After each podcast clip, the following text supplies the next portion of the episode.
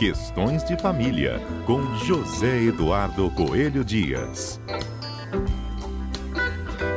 Eis Edu, bom dia. Bom dia, Fernanda. Bom dia aos nossos queridos ouvintes da Rádio CBN. Que saudade de bater esse papo com você ao vivo aqui, viu? Eu ia falar isso agora, que saudade de te encontrar, mesmo que virtualmente. Não é? Zedu, bom, a gente tem apontado tantos desafios, né, em meio a essa pandemia, e um deles agora são os casamentos virtuais. Isso é real? Pois é, olha que coisa engraçada, né? Fernanda, a gente já falou sobre isso aqui, mas vamos repetir um pouquinho. As leis são criadas em determinados momentos, prevendo determinadas situações normais. Ninguém imaginaria há um ano, por exemplo, que nós estaríamos passando pelo que nós estamos passando agora. Então, evidentemente, nós não temos ordenamento jurídico, nós não temos lei suficiente para dar conta de, de todas as situações decorrentes. Nós precisamos é, é, ficar sempre antenados, ligados com as situações que surgem e, a partir daí, buscarmos ou a análise interpretação para uma boa aplicação da legislação existente, ou até buscar, quem sabe, novas normas para disciplinar determinados assuntos. As pessoas não querem deixar de se casar só porque nós temos uma pandemia. E olha, estão cobertas de razão, você não acha, Isso não? Isso aí, eu acho. Só que nós temos a seguinte situação: o casamento, no nosso ordenamento jurídico, é o ato mais formal e solene que nós temos. É, casamento é seguramente o ato mais formal e solene de todo o nosso ordenamento jurídico. E ele, como negócio jurídico que é, prevê algumas formas especiais. Inclusive, vai ter previsão específica para a solenidade do casamento. Segundo o artigo 1534 do Código Civil, a solenidade realizar-se-á na sede do cartório, com toda a publicidade, a portas abertas, presentes pelo menos duas testemunhas, que podem ser ou não parentes dos contraentes, ou querendo as partes e consentindo a autoridade celebrante noutro edifício público ou particular. Então, olha que coisa interessante. Nós temos aí a, a, previsão de um local específico para a realização do casamento, que é na sede do cartório. Nós temos a previsão de que, que, o, que os contraentes né, tenham que estar presentes junto com as testemunhas e os celebrantes. Todas as pessoas têm que estar presentes. E nós temos aqui uma pequena brecha que diz que as partes querendo e a autoridade celebrante consentindo, pode se realizar num outro edifício, que pode ser público ou particular. Então, nós temos a possibilidade dos casamentos se realizarem dentro das casas das pessoas. E aí eu te pergunto, o que, que é presença, Fernanda? Porque olha só, para mim você está presente. E eu aqui em casa, e eu com certeza estou presente aí na rádio, e com certeza nós dois estamos presentes nos carros, nas casas, nos trabalhos, enfim, de muita gente, não é não? Isso mesmo. Então, o nosso conceito de real e virtual precisa ser repensado nesse momento. E aí a gente pode interpretar esse artigo aqui do Código Civil, essas normas, a presença, como ah, ah, uma presença virtual. Olha só, Portugal já resolveu isso, sabia? Portugal já tem regulamentado o casamento que pode ser realizado de forma remota via certificado digital. Todos nós temos um certificado digital, não é? Então a gente pode ah, conceber o casamento. Hoje, hoje, evidentemente que os cartórios podem se negar por conta dessa dificuldade, desse novo que a gente está enfrentando.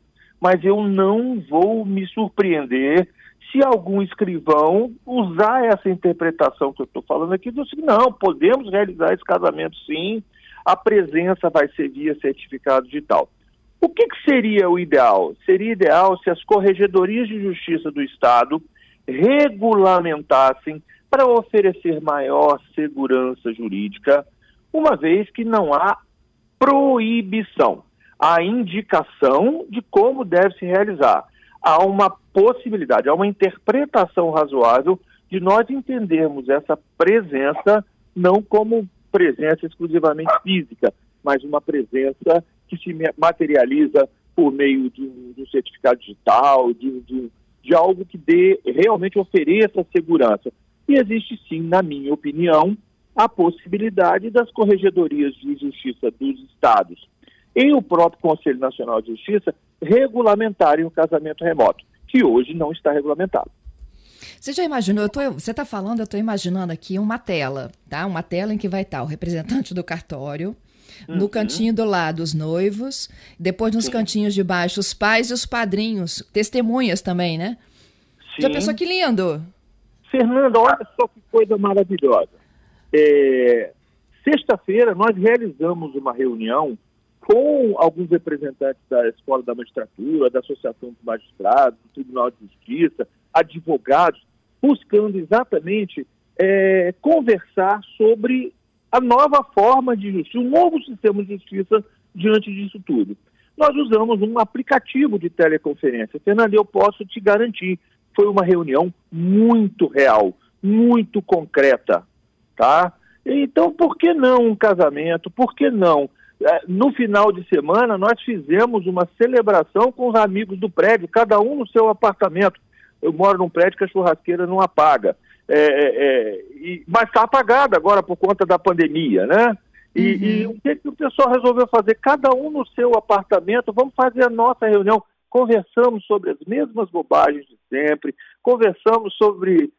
celebrando a vida. Então, sim, nós temos beleza, nós podemos encontrar beleza nisso, sabe, Fernando? Porque a beleza está mais dentro da gente do que do lado de fora, sabe? Pois é, Zedu, eu pensar que em março a gente nunca imaginaria que enfrentar uma situação dessa, né? Eu me lembro da última vez que estive presente fisicamente no estúdio, já foi já no, no, na metade de março, e, e, e confesso que já era estranho, né? A gente estar presencialmente num lugar com mais pessoas hoje é inconcebível. Eu, pelo amor de Deus, eu não quero é, é, ter estar em aglomeração, estar junto. Fico imaginando, estar presente numa cerimônia de casamento não passa pela, não, nos modos, da forma como era, pelo menos por enquanto, não passa pela minha cabeça em hipótese alguma. Pois é, e a própria instituição casamento ela é testada o tempo todo nessa pandemia, né? Porque a gente testa o eu e o nós, não é mesmo? Agora que a gente está realmente conhecendo nossos parceiros, né? Uhum. Agora que a gente está conhecendo, né? É, alguns casais estão é, mais felizes ainda porque estão conseguindo observar é, como é bom ter alguém e outros estão se desgastando. Volto a dizer, isso é uma opção. Isso não é uma coisa de sorte, não. Sorte é a gente que faz, sabe, Fernando? Pois claro é, que em alguns casos realmente você acaba descobrindo que a pessoa nunca foi aquilo que você sonhou que ela fosse, né? Mas enfim. Pois e a gente descobre também, né, que a gente tem vocações que a gente não tinha ideia.